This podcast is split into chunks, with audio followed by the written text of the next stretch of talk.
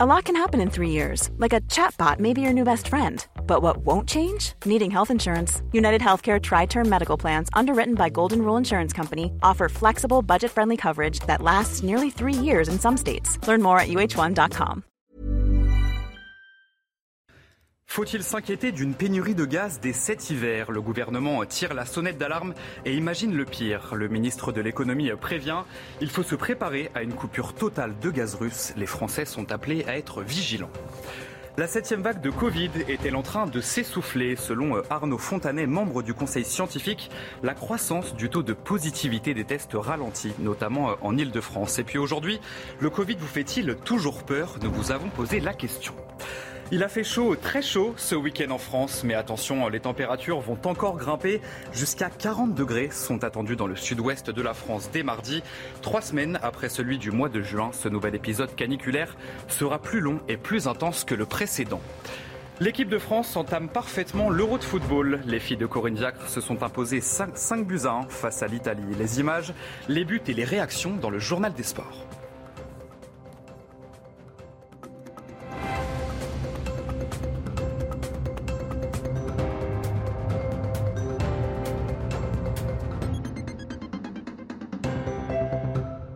Bonsoir à tous et bienvenue dans l'édition de la nuit. L'Europe se prépare à un hiver sans gaz russe. Il faut se mettre dans le scénario du pire car il existe, a déclaré ce dimanche soir la ministre de la Transition écologique Agnès Pannier-Runacher. Pour éviter une pénurie, le gouvernement demande le remplissage à près de 100% des capacités de gaz nationales d'ici le début de l'automne et appelle à la vigilance des Français. Marie Conan avec Quentin Grébel. Préparons-nous à la coupure totale du gaz russe. Le ministre de l'économie alerte c'est aujourd'hui l'option la plus probable. Ça suppose que nous accélérions notre indépendance énergétique, que nous accélérions la reconstitution des stocks et que nous arrêtions de mettre deux ans ou trois ans pour faire ce que d'autres nations font en six mois. Pour ne pas manquer de gaz cet hiver, le gouvernement élabore actuellement plusieurs plans d'urgence. Le premier, le gaz naturel liquéfié, acheminé par bateau et non par gazoduc. Un cinquième terminal d'importation devrait d'ailleurs voir le jour dans le pays à la rentrée prochaine. Le gouvernement cherche aussi à augmenter les stocks de gaz. Actuellement à hauteur de 60%, l'objectif est d'atteindre les 100% à la fin de l'été. Pour ce faire, l'État demande aux opérateurs de stockage d'acheter eux-mêmes du gaz pour faire le plein grâce à une garantie financière publique. Enfin, d'autres fournisseurs sont également recherchés, en Afrique ou au Moyen-Orient par exemple. Problème, nos voisins européens sont nombreux à avoir eu la même idée car la France est moins dépendante que certains au gaz russe. 16% seulement contre 95% pour la Hongrie ou encore 66% pour l'Allemagne. Dernière mesure pour éviter une pénurie de gaz, la sobriété énergétique. Le gouvernement souhaite réduire la consommation d'énergie de 10% en deux ans dans les entreprises et administrations publiques. Pour ce faire, trois groupes de travail seront lancés en lien avec les partenaires sociaux. Alors, pour ne pas manquer de gaz cet hiver, êtes-vous prêt à changer vos habitudes? On vous, on vous a posé la question. Écoutez. Déjà diminuer euh, tout ce qui est l'utilisation du gaz, l'électricité, euh, éviter au maximum le soir de laisser l'électricité et tout ça, les, euh, la télévision et tout, l'eau aussi, diminuer la consommation d'eau. On fait bien sûr déjà attention à l'énergie, surtout sur le chauffage et l'eau chaude puisqu'on est au gaz. Donc on a, on a fait très attention à passer à des douches. Réduire le chauffage, ça on le fait déjà depuis un moment. Euh, et on s'est rendu compte qu'on se portait euh, tout aussi bien, si ce n'est mieux. C'est une question d'habitude, on s'habitue à être moins chauffé. L'indépendance énergétique, justement, EDF a inauguré cette semaine la première base de maintenance pour les éoliennes en mer. Euh, ingénieurs et techniciens pourront désormais surveiller en permanence un parc de 80 éoliennes en cours d'installation à la Turballe, en Loire-Atlantique. Un reportage de Jean-Michel Decaze et Antoine Estève. Dix ans après le début du projet, EDF inaugure la base de maintenance du premier parc éolien en mer français. À une heure du port de la Turballe, un peu plus de la moitié des 80 éoliennes est sur pied. Nous avons installé déjà 44 éoliennes. Euh, la première a été installée début avril et euh, l'installation se, poursuit en ce moment avec des bonnes conditions météo. On est vraiment en phase d'essai en ce moment et, euh, petit à petit, bah, ces, électrons, ces électrons sont injectés dans le réseau. L'électricité, on ne la freine pas. À partir du moment où l'éolienne tourne, elle, génère de l'électricité qui part dans les réseaux. Une dizaine d'éoliennes a commencé à produire. Lorsque l'ensemble du parc sera raccordé, 20% de la consommation électrique de la Loire-Atlantique proviendra du large. À terre, les premiers salariés de la base de maintenance sont arrivés. Ici, on va avoir les, techniciens qui vont travailler en mer pour la maintenance des éoliennes, qui euh, arrivent le matin euh, avant de, partir travailler en mer et qui reviennent le soir. C'est une centaine d'emplois euh, en, local. Pendant toute la durée de vie de Pendant les 25 ans d'exploitation du projet. Les 80 éoliennes devraient être raccordées au réseau EDF à la mi-décembre. Toujours dans le contexte de l'énergie, comment réduire vos factures face à la hausse des prix? Les communes cherchent des solutions et des circuits courts. À Draguignan, en Gironde, le maire a revu ses contrats pour se tourner vers des producteurs d'énergie locaux. Antoine Estève avec Jérôme Rampenou. Regardez.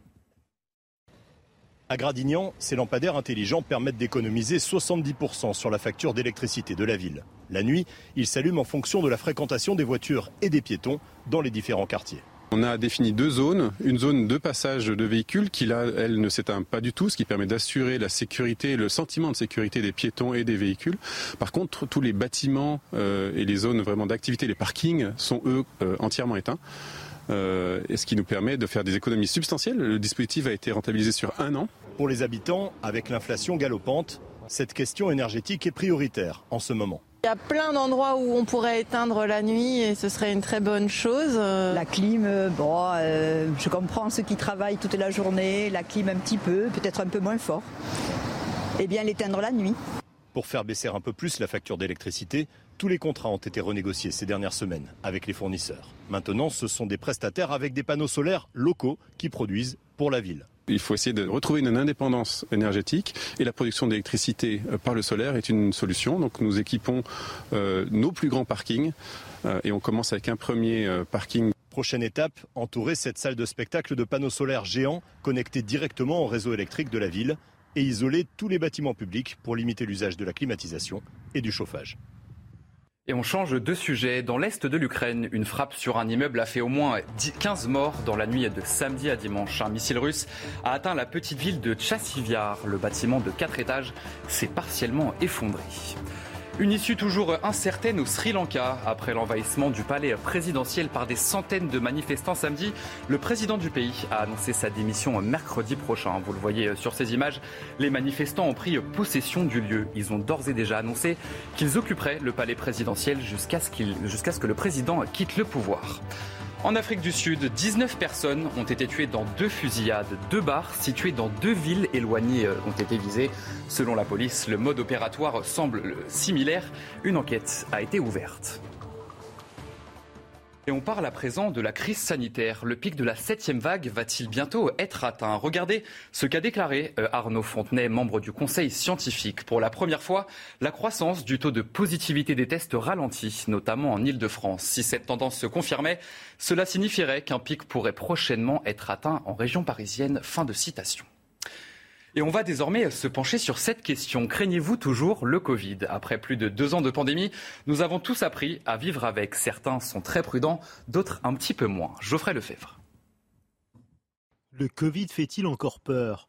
Face à la progression des contaminations, les Français sont partagés. J'ai encore peur du Covid. Après, je me dis que ça va durer encore très longtemps, donc euh, j'essaye de vivre avec et euh, voilà. je pense qu'à un moment, il faut avancer. Euh, ça devient une maladie un peu plus comme les autres. J'ai jamais eu peur du coronavirus depuis le début, mais, euh, aujourd'hui, je prends conscience qu'il faut que les, euh, personnes fragiles se, protègent. moi, je sais que dans le métro, je continue à porter le masque, mais euh, voilà, dès qu'il y a trop de monde ou quoi, moi, je le remets par, par précaution. Le gouvernement recommande toujours le port du masque dans les transports et les lieux clos, mais il a renoncé à restreindre à nouveau les libertés. Nous sommes dans une phase de responsabilisation citoyenne, c'est-à-dire euh, la population connaît euh, les dangers de la Covid, les modalités de contamination, les précautions à prendre pour ne pas être contaminé, pour ne pas transmettre euh, le virus à des personnes plus fragiles. Le régime d'état d'urgence sanitaire s'arrêtera le 31 juillet. Le nouveau projet de loi de veille sanitaire sera quant à lui examiné le 11 juillet au Parlement. Faute de médecins dans certaines zones rurales, des retraités renfilent la blouse. C'est le cas à Avennes-sur-Elpe, une commune de près de 50 000 habitants dans le nord de la France. Quatre généralistes retraités assurent chacun une après-midi de consultation rémunérée par l'hôpital. On voit ça avec Valentine Leboeuf et Loïc Tonzat. Regardez. Evelyne a enfin obtenu un rendez-vous avec un médecin généraliste. Le sien est parti à la retraite sans trouver de successeur. Résultat, elle n'a pas consulté depuis deux ans. Ma gynécologue a pris sa retraite aussi. Elle fait aujourd'hui un bilan de santé avec ce septuagénaire à la retraite, qui a repris du service. Je trouve que c'est parfait comme, euh, comme solution. Hein. Ça, pour l'instant, euh, en attendant d'avoir de nouveaux médecins sur le secteur, euh, c'est une solution évidente. C'est bien. Dans ce territoire rural, il y a de moins en moins de praticiens. 20% des habitants n'ont plus de médecins traitants. Comme le docteur Fontano, trois autres généralistes retraités se sont installés ici. On dépanne les gens, on dépanne les patients.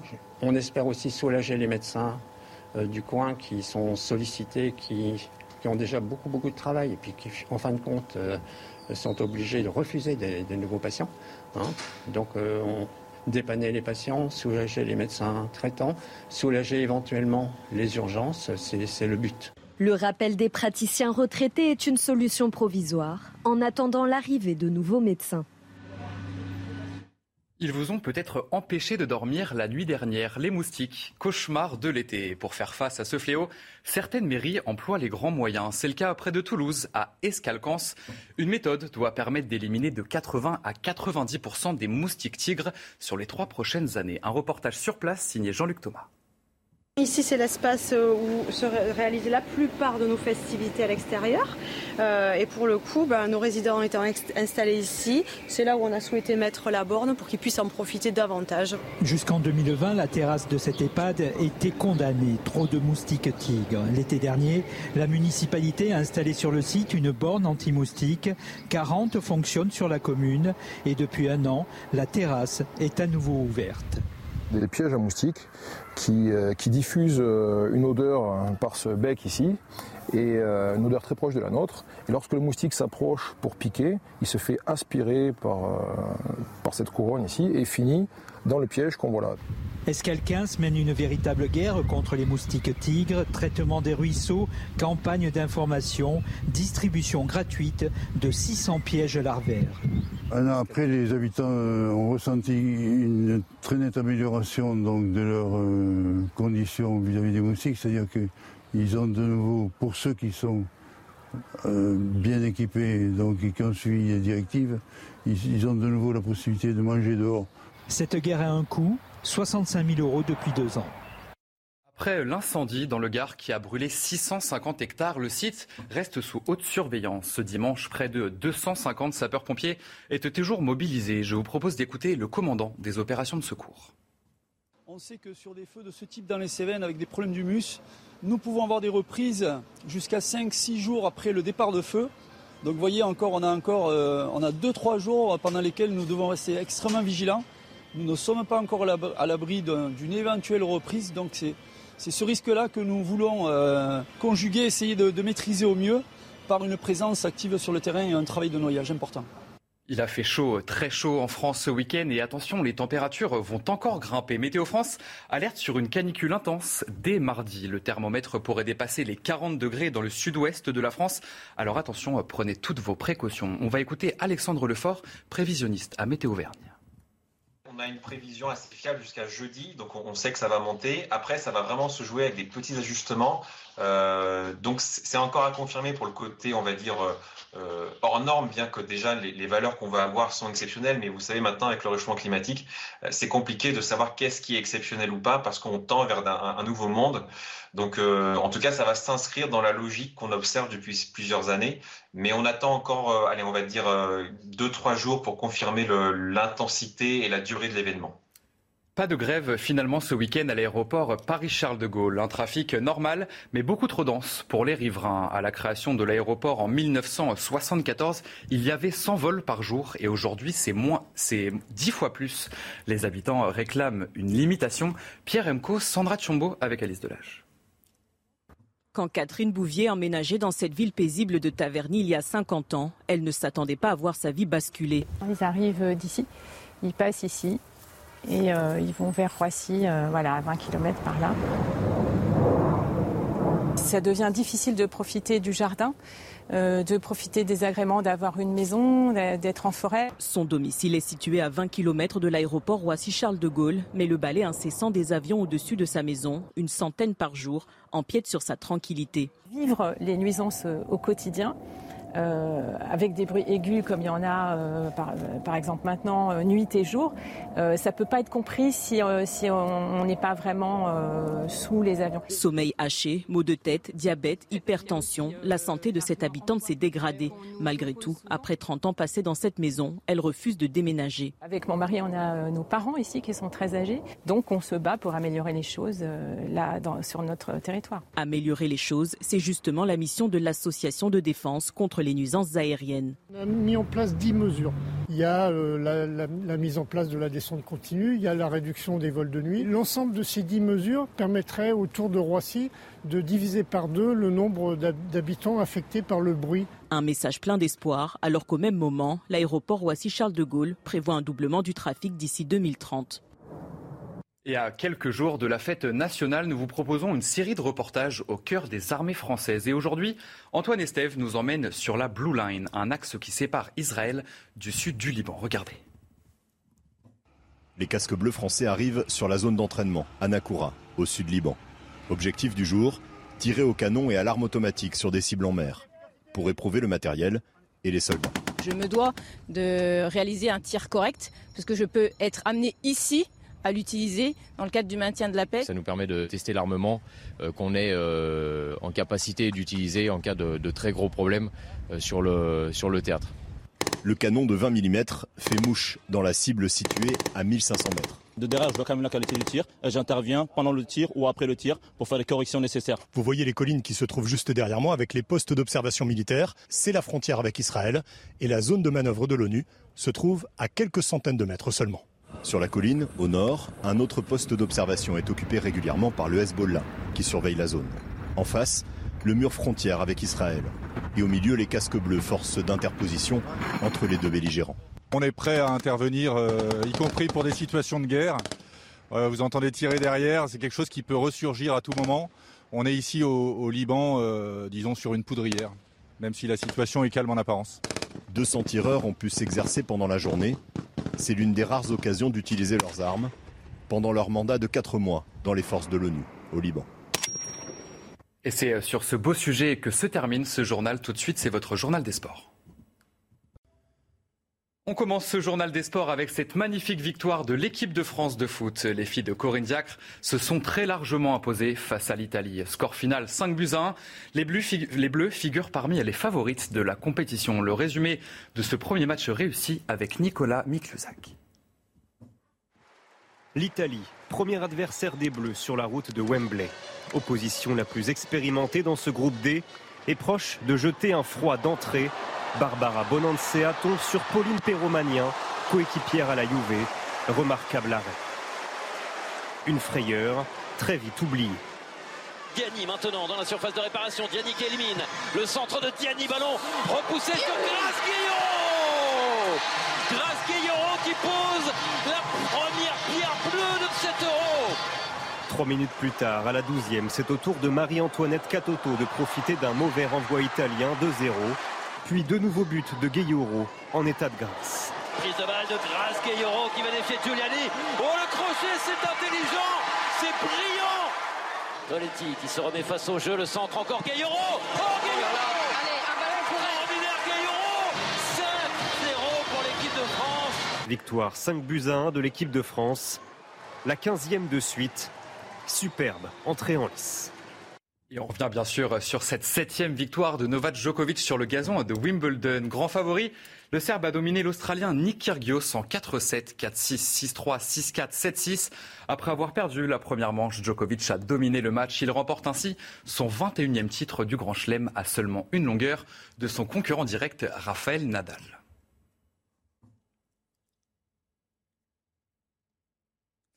Et euh, la neuvième étape du Tour de France, longue de 193 km entre Aigle et Châtel-les-Portes du Soleil, c'est le luxembourgeois euh, Bob Bugles qui s'est imposé en solitaire. Thibaut Pinot a dû euh, se contenter de la quatrième place parmi les favoris du Tour. Tadej Pogachar conserve lui le maillot jaune et Wood van Aert conserve son maillot vert.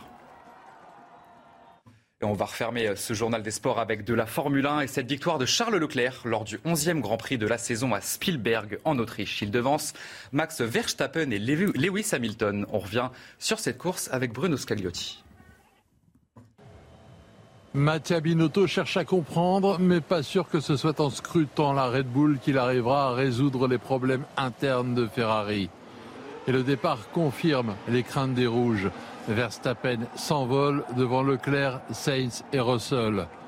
Mais cette fois, les données sont différentes. Pour la première fois depuis longtemps, la Ferrari est plus rapide que la Red Bull et plus équilibrée. Et là, la Ferrari, elle est là. Il plonge et il y va. Il y va, Charles Leclerc. Il évite le contact très intelligemment. Max Verstappen, il est passé.